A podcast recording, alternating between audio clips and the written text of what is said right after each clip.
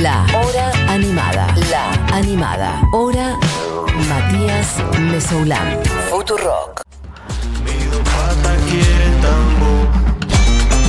Bueno, lo veníamos diciendo, eh, lo anunciaba al principio del programa, que hoy teníamos también una nota muy linda y mm, Dieguito tiraba cortinas para jugar un poquito a ver si adivinaban de quién se trataba. La semana pasada estuve presentando su nuevo material, estoy hablando de Eduardo Cabra, su productor, compositor eh, de Puerto Rico, que además, bueno, quizás mucha gente acá en Argentina, en Buenos Aires en particular, lo tengan como uno de los integrantes de Calle 13, eh, un conjunto que ahora no existe más, pero que estaremos hablando de todo eso y de muchas otras cosas con él. Eduardo, aquí te saluda Matías Mesoulam desde Buenos Aires, eh, Radio Futurock. ¿Cómo estás? Hola Matías, ¿todo bien? ¿Y tú? Muy bien. Te veía ahí recién un poquito con la guitarra. ¿Estás ahí en tu casa, un estudio? Sí, es mi estudio. Me estaba grabando una guitarra ahora para, para una producción que, que voy a estar haciendo. De hecho, eh, en dos semanas tengo que viajar a, al Cono Sur a, a estar trabajando en esa, en esa producción. Entonces estaba grabando ahora y pues paré un poquito para para hablar contigo. Ok. ¿A qué parte me intriga? No, me- si querés no me cuentes con quién vas a trabajar, pero contame, a- ¿querés contar a qué parte de- del- del cono sur de Sudamérica vas a viajar?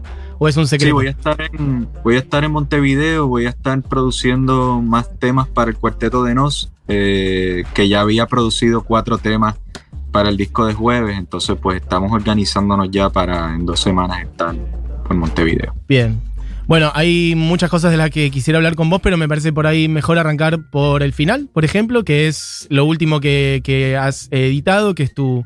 La primera parte, entiendo yo, de un disco, ¿no? O sea, es como que hay un EP que ha salido ahora en mayo eh, y después estará saliendo otra parte más a final del año. ¿Cómo te sentís con eso? Con lo que vendría a ser tu primer trabajo solista, componer tu nombre, componer tu, tu cara, ¿por qué no? Al frente de unas canciones.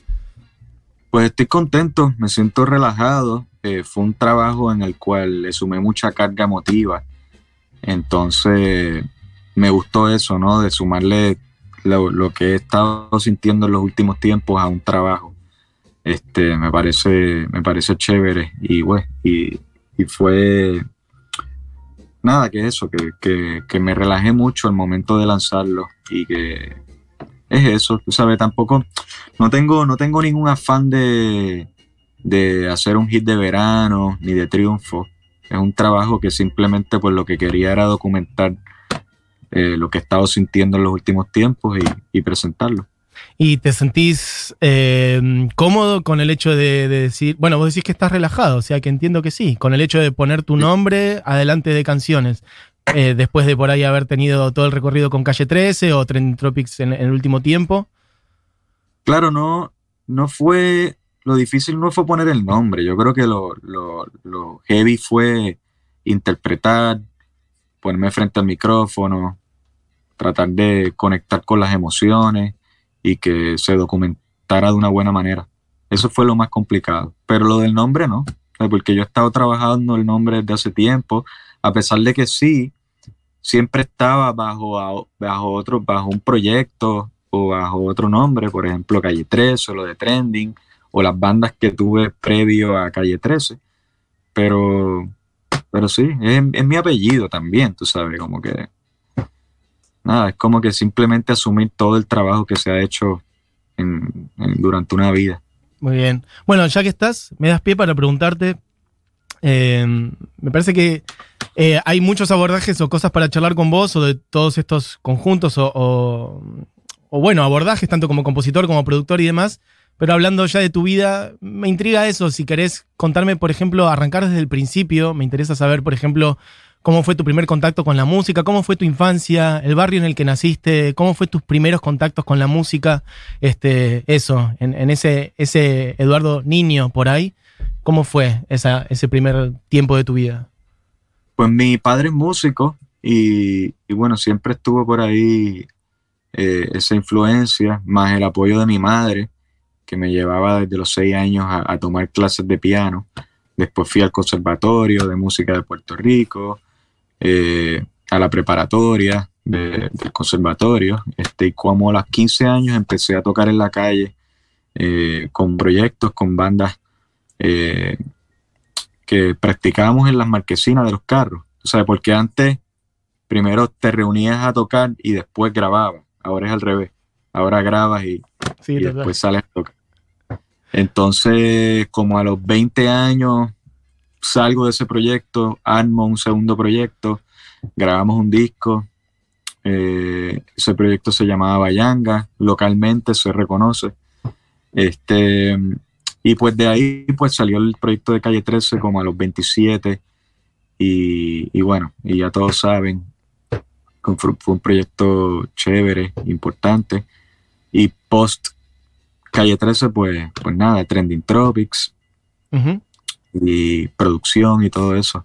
Pero desde los 15 años, al momento que empecé a, a- a tocar en la calle, siempre este, conectaba con el asunto del orden, de la dirección musical, este, de tratar de, de empujar a que se completaran los temas. Yo creo que ese fue el principio de lo que se empezó a desarrollar en producción después. Y, y nada, y aquí estamos con lo de Cabra. Cuando decís tocar en la calle, ¿te referís literalmente a tocar en, en la vereda donde pasan los autos o te referís a tocar por ahí en bares o en, o en pequeños Bares, sí, clubes? En bares.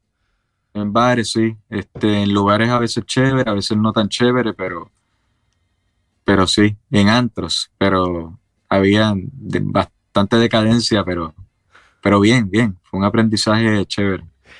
Y ahora, eh, mm, en el recorrido post calle 13 para ir armando lo que es Cabra y este EP, bueno, fuiste construyendo la idea, no sé si es tan así, vos me dirás, como de matar a, a visitante, ese otro nombre, ¿con qué tiene que ver eso? Si es tan así, si es que sentís que tenías que sacarte una identidad encima y armar otra, o en realidad era, bueno, por ahí descubrir en realidad el, el verdadero nombre que estaba atrás de cada uno de esos proyectos también, ¿no? Sí, era simbólico. No es que estoy matándolo para, para ignorar todo el trabajo que hizo Visitante. Yo creo que se hicieron canciones increíbles, fue un momento increíble. Era simplemente algo simbólico este, para empoderar el proyecto de Cabra y la figura de Cabra, que realmente no es que se fue visitante para entrar Cabra, es que Cabra siempre estuvo detrás de todos los proyectos. ¿Y por dónde fuiste sintiendo? ¿Qué cosas quisiste expresar? Hablas de, esto, de por ahí el tema de mm, poner la emoción, las emociones que tenías dentro eh, en este EP. Hay canciones de distintos, bueno, distintos climas, algo que también siempre formaron parte de tu identidad musical, ¿no? Ya sea en los proyectos en los que hayas estado, en Calle 13 y demás, hay como, bueno, canciones más ligadas a, a la cumbia o a lo bailable, más arriba, otras que por ahí son más climáticas. ¿Qué, sen- qué- qué sonidos musicales quisiste meter en este EP nuevo o en tu proyecto nuevo? Pues mira, aquí hay bastante electrónica, yo creo que es denominador común en todos los temas, eh, mezclado con la, este, perdón, que me entró una llamada. Ah, ok. Pensé que era un problema nuestro, pero. Perfecto. Sí, sí, no, no, fui yo. Este, te estaba diciendo que, bueno, que la electrónica este, ocupa un papel este, bien importante mezclado pues con los instrumentos orgánicos, con la percusión, con la guitarra. Este, este tema que estábamos escuchando, que es La Cabra Jala Pa'l Monte, pues es guitarra eléctrica. Este, y nada, eso. Tiene su detalle de trap, eh, pero, pero siempre en esa línea, ¿no? En la línea de, de mezclar lo, lo- lo electrónico con lo orgánico, que era algo que se venía trabajando también en Calle 13. Ujú. Este, yo creo que eso era parte importante de, la identidad del sonido, esta, que los temas en sí eran eclécticos. Total. Vos. eh, ¿Cómo decirlo? En. Creo yo que en Calle 13, no debo ser el único que te debe haber dicho esto, pero es uno de los conjuntos musicales en donde más se incorporó de una manera, mm, ¿qué decir? Eh, orgánica, digamos, coherente, con, con una idea artística redonda, creo yo que no parecía forzado, sino al revés, un montón de sonidos de distintas partes del continente. Que eso no es fácil de hacer, y a la vez me interesa saber cómo fuiste sumando todos esos sonidos de, bueno, de Latinoamérica, de distintos instrumentos, distintos timbres, distintas estructuras de canción. eh, ¿Cómo fue apareciendo eso para una persona que, bueno, obviamente como cada uno de nosotros, es de un país, de un lugar, en tu caso, Puerto Rico? ¿Cómo fue? ¿Fue un afán tuyo de, explorar? ¿Fuiste conociendo, no sé, a través de internet? ¿O tuvo que ver con ir conociendo otros músicos a lo largo de tu vida? Pues mira, yo creo que venía antes de, lo de Calle 13, eh, cuando empecé a trabajar con proyectos. Este, de la primera banda que yo tuve fue una banda de ska, en donde mezclamos este, mezclábamos cosas de diferentes lugares del Caribe, este, usando de referencia a proyectos como Desorden Público de Venezuela, este, los Cadillacs también, este, entonces, que de hecho los Cadillacs fueron evolucionando a, ese tipo de, proyectos, que eran proyectos eclécticos, este, y que la misma canción, eh, el DNA de, una canción, pues eran diferentes cosas. Por ejemplo, el, disco de Fabulosos Calavera eh, y Rey Azúcar también, yo creo que es el, el punto máximo de, ese eclecticismo, en el caso de los Fabulosos. Este, y para mí fueron de gran influencia en mi adolescencia. Este, y cuando fui construyendo esos proyectos, eh, esas dos bandas previas a Calle 13, pues era, esa, era la, esa era la línea, eran proyectos eclécticos este, en donde pues se tocaban y se mezclaba este, música más bien afrocaribeña, este, sí, en el, en el caso de la primera era ska con música afrocaribeña, después la segunda era como que más reggae, con música afrocaribeña y brasilera, y cuando llegó el momento de, Calle 13, pues eh, yo creo que se, se, llegó hasta el punto máximo, que no solamente era música afrocaribeña, pues ya se estaban mezclando con, canciones con, con influencia nórdica, este, con el tango, usando el ejemplo del tango del pecado, este, con candombe, ya se fue con más allá de, de la región. Pero en esencia, sí, era esa, es como te dije antes, era esa influencia de crear un proyecto ecléctico también en escenario, eran, éramos un montón.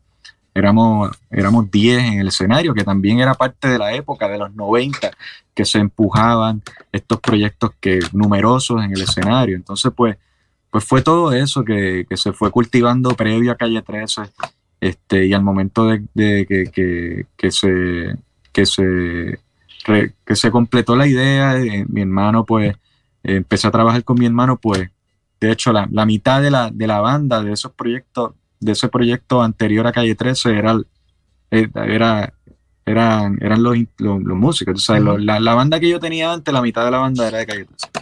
O sea que era algo que se venía cultivando de antes, no fue algo que llegó de la nada. Este, pero sí, con la, con el trabajo de mi hermano, que, que había una buena comunicación también entre la letra y la música. Yo creo que se sumaron todos los elementos y se completó el proyecto. Me parece como que está muy bueno ese enfoque para... Yo siempre pienso que la música es, una sola, ¿no? Es un gran lenguaje universal y que está mm, es súper interesante poder incorporar cada vez más eh, dialectos, por decir de alguna manera, pero poder unirlos y darse cuenta que sirven para, para comunicar emociones o mensajes o, o líneas políticas, ¿por qué no también? Y a la vez, si bien es una sola, hay muchísimas variedades a su interior y no sé cómo ves vos, sentís que por ahí hay una tendencia a la homogeneización últimamente en la música, ¿cómo ves eso en relación, por ejemplo, a, la industria en estos últimos años, al algoritmo que también marca bastante qué suena y qué no? Sí, yo creo que el, el, algoritmo lo que ha hecho ha sido dividir claramente el tema de los géneros. Perdón. Este, Sí, porque estos playlists que están sacando, pues es la lucha de quién va a estar en, la portada del playlist o quién va a pertenecer al playlist. Eso va, eso es lo que ahora mismo está moviendo todo. Este, también el, lo que dicta el algoritmo en cuestión de, secuencia armónica, de, de, toda la propuesta de la creación de videos, de la creación de fotos, de todo eso contenido que vaya en una sola dirección, también el, creo que el algoritmo pues ha estado como que este pues dictando la pauta de cómo deben de ser las cosas y como si fuera un gran un, personaje al cual hay que complacer constantemente.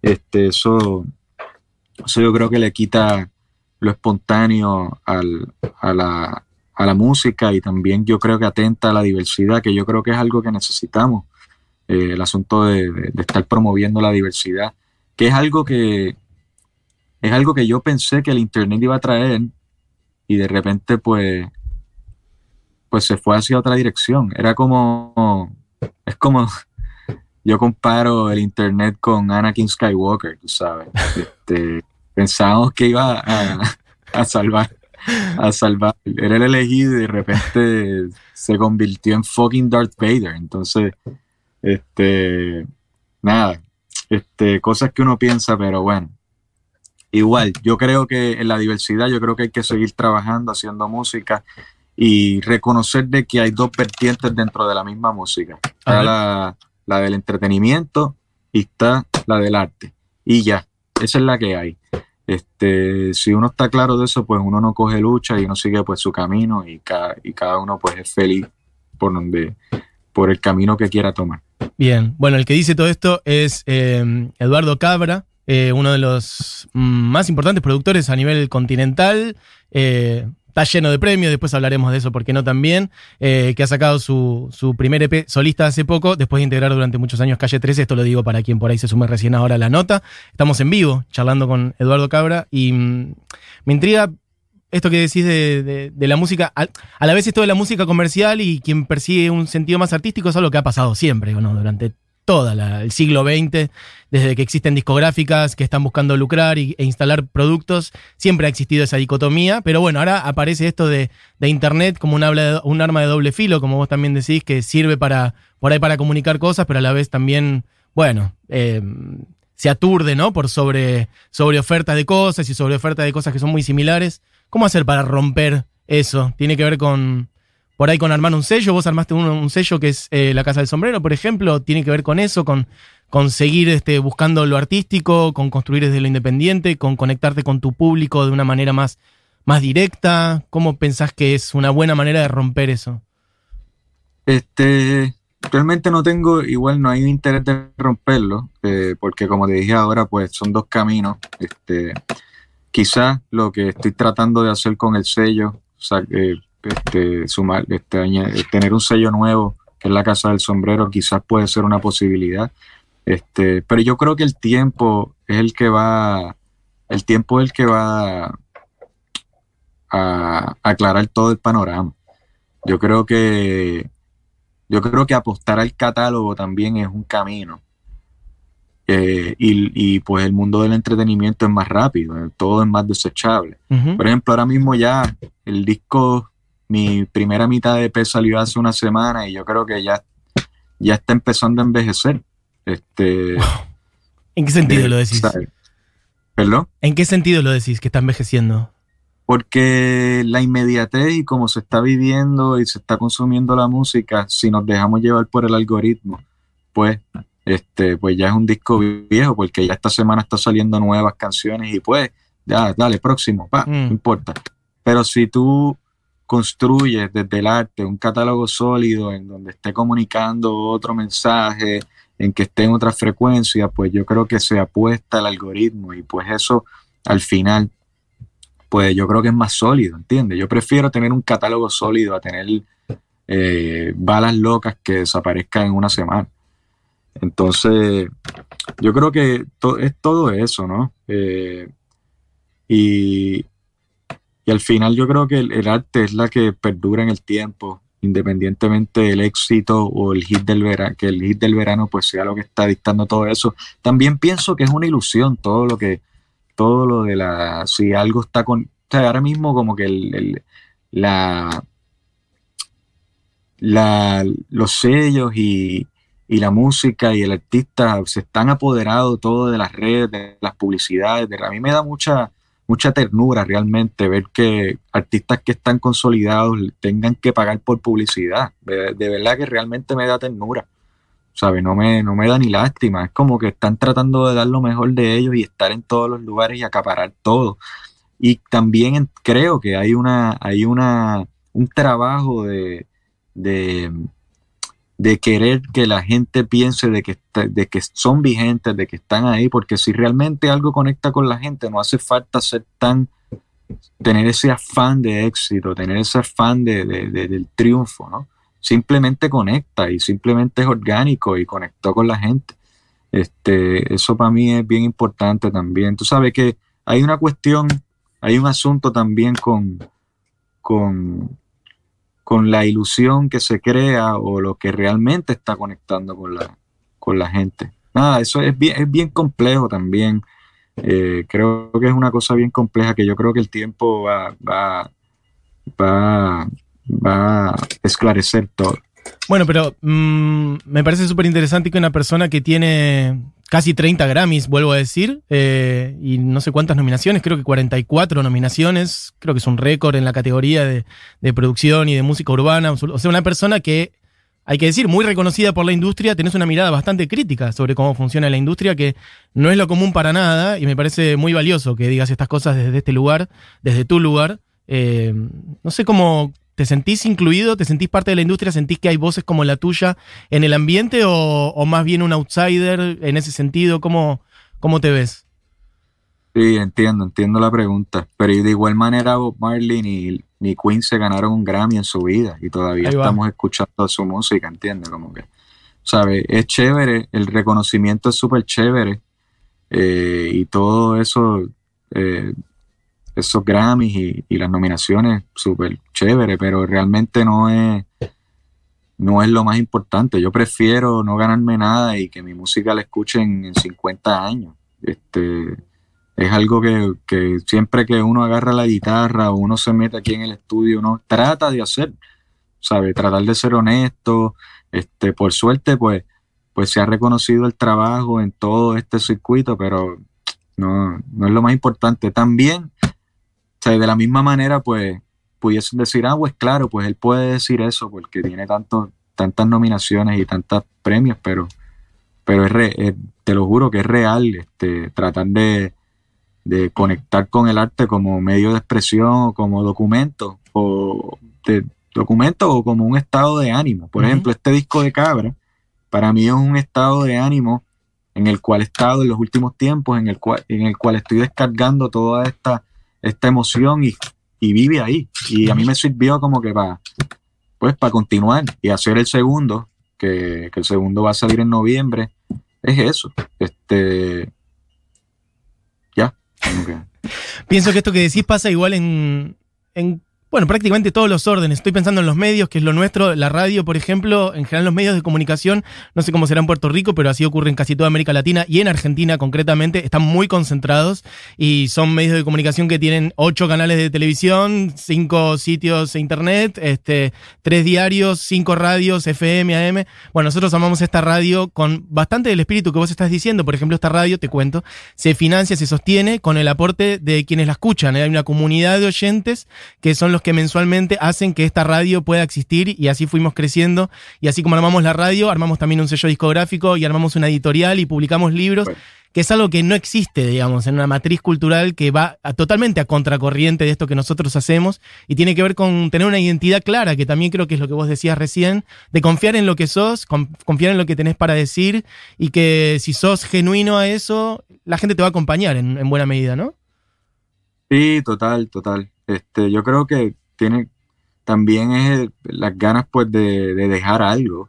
Este, y, el compromiso que uno tiene con la música y con el arte, con la música y con el arte, tú sabes, también. Este, yo lo que pasa es que cuando yo estoy aquí en el estudio, yo me, para mí es, para mí es, es un es como mi, playground. Me siento, me pone feliz, me, a veces me pongo a brincar acá de, la misma creación que sale.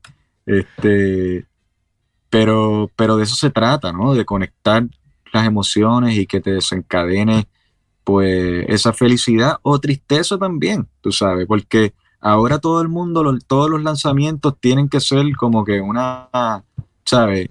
Como una alegría y una felicidad. Sea, era un contraste en medio de la pandemia, todo el planeta encerrado. Sí. Y sin poder salir. Y no, hay, no había nada más bizarro que una, con una multinacional sacar un sencillo de que vamos a pasar la cabrón en la playa. sabes. vamos a bailar en la disco. completamente desconectado de lo que le pasa a la gente. Sí, es como, eso parece un episodio de, de Rick and Morty realmente, tú sabes, como que todo. pero bueno. Gran serie.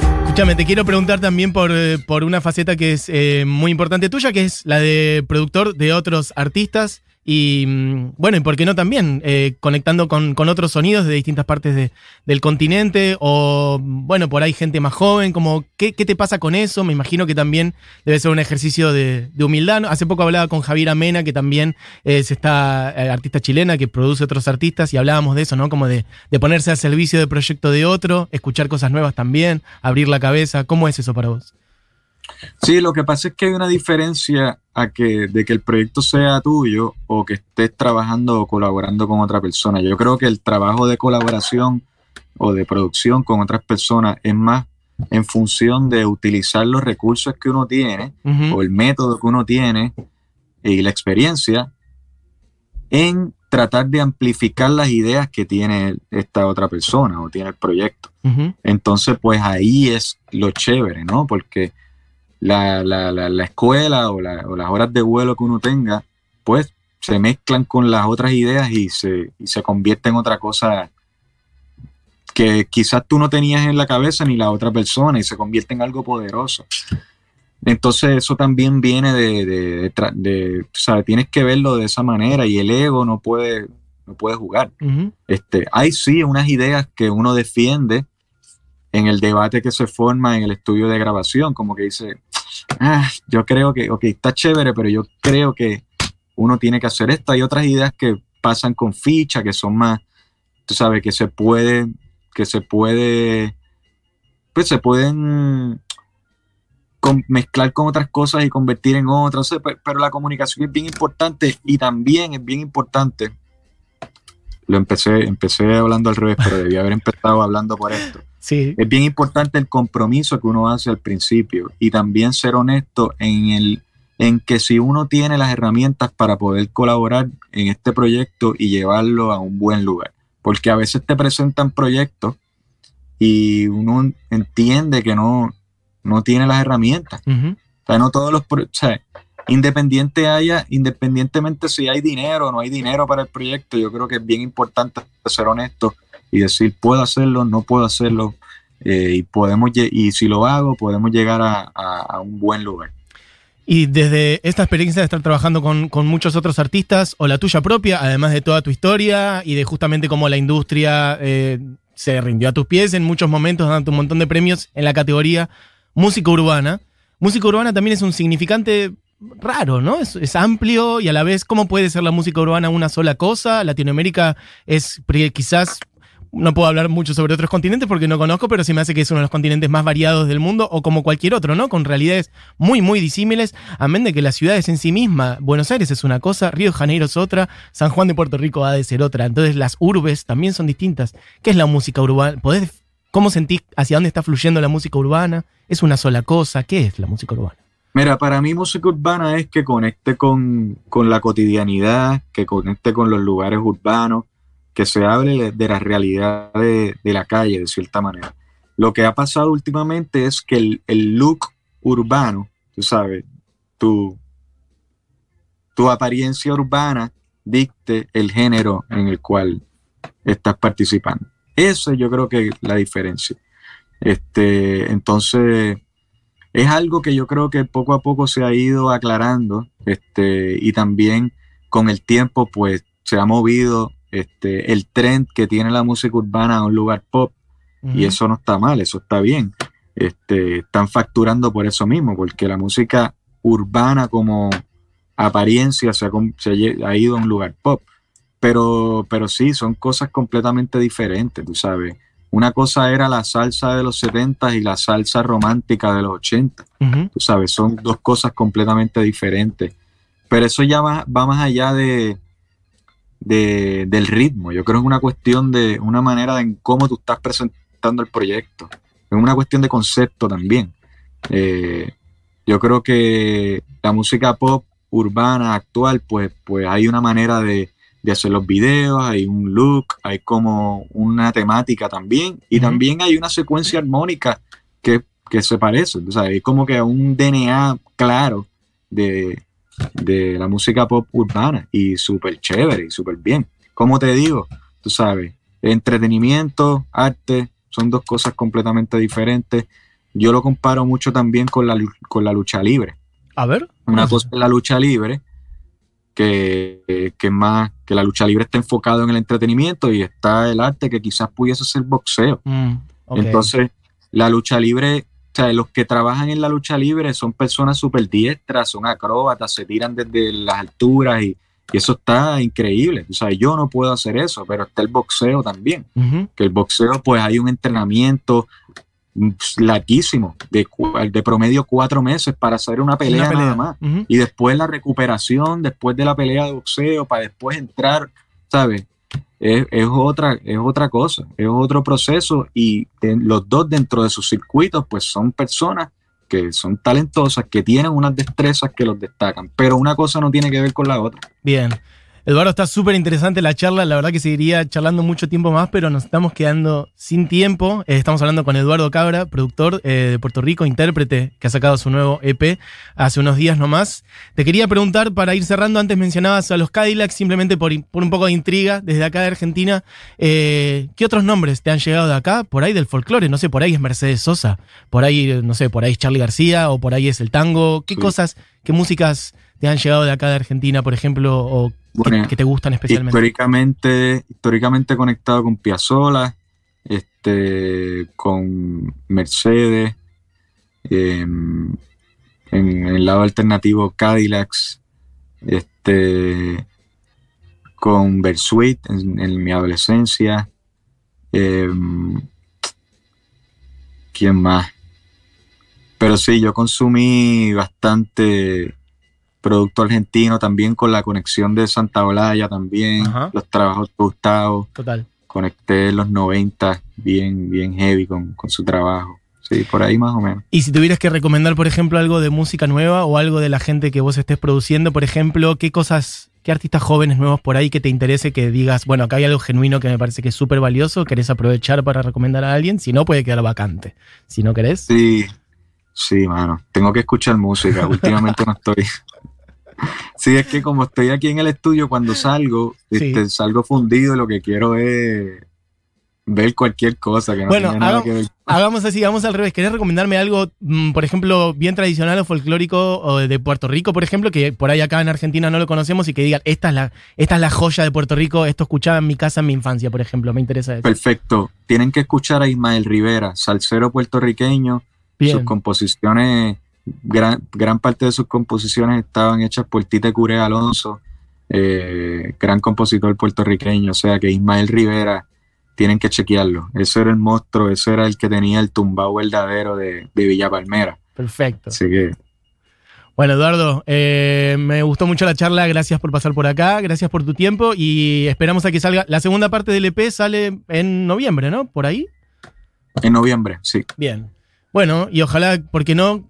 Termine un poco esta pandemia, estemos más, eh, vaya creciendo la vacunación y estés por acá en Argentina y podamos este, charlar o irte a ver a, a tocar a algún lado en Buenos Aires. Me Ojalá que sea encantaría, me encantaría. Hace tiempo no voy. Este, uno de los últimos viajes que hice fue a Buenos Aires antes de la pandemia, así que espero que cuando se normalice la cosa, pues, pues ya ir para allá. Bien, perfecto. Bueno, un abrazo grande, Eduardo, y gracias por pasar por, por acá, por Futurock.